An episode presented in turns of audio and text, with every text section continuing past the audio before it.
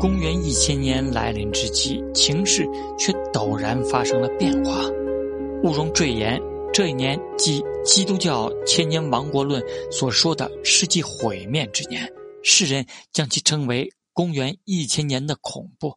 人人在颤抖中等待世界末日的降临。以这一年为界限，恶魔一改往日文弱优雅的坠天使形象。以恐怖丑陋的新面目登上舞台。安德烈·布勒东在《魔法艺术一九五七年》中写道：“在公元一千年的恐怖氛围下，人人自危。在经历这段混乱时期之后，基督教社会的重要组织决定暂时不再抵制衍生自封建世界的恶魔宇宙。”总而言之，美术史上的罗曼艺术时代就此拉开帷幕。在这段时期，勃艮第地区的圣莱热修道院的修士拉乌尔·格拉贝写下了充满恐怖小说风格的《恶魔见闻录》。这本书用象征性的语言描述了公元一千年的恐怖，是了解当时人们精神状况的珍贵资料。我躺在床铺上，看见床腿边有一个小人模样的怪物。我仔细观察了那家伙的容貌：脖颈细长，脸庞消瘦，一对漆黑无神的眼睛，窄额头上布满皱纹，塌鼻大嘴，嘴唇肿胀，又尖又短的下巴上有一座山羊胡，耳朵紧绷着翘了起来，头发蓬乱而干硬，尖齿如犬齿。后脑勺凸起，胸部和后背高高隆起。他穿着一身脏兮兮的衣服，仿佛发狂般手舞足蹈着。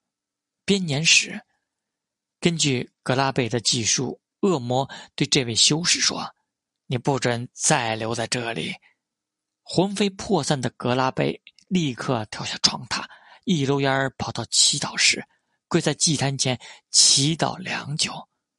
对在公元一千年来临之际唯有坐以待毙的格拉贝而言，没有比撒旦更加恐怖的存在。罗兰·维尔纳夫在《艺术中的恶魔》一九五七年中表示：“冬夏僧侣的恶魔幻影是千年王国信仰最显著的表现之一。”彼得全书有言：“勿要谨慎，警醒。”因为你们的仇敌魔鬼如同吼叫的狮子，遍地游行，寻找可吞吃的人。你们要用坚定的信心抵挡他。恶魔幻影正是这段经文所反映的思想必然归结。换言之，民众越来越恐惧恶魔，在面临其威胁的情况下，求生的欲望越来越强烈。最终，他们仿佛真的看见恶魔浮现于眼前。禁欲僧侣的被害妄想式幻想便属于此种情况。虽然格拉贝本人并不进行禁欲修行，但想必也被这种恐惧心理所捕获。在那个绝望与奇迹、地狱的恐怖与救赎的希望交织的时代，中世纪人们的生活状况。滋长了占支配性地位的疯狂。饥荒、黑死病、瘟疫、战争等一系列社会性灾难，是对这个时代之疯狂的绝妙注释。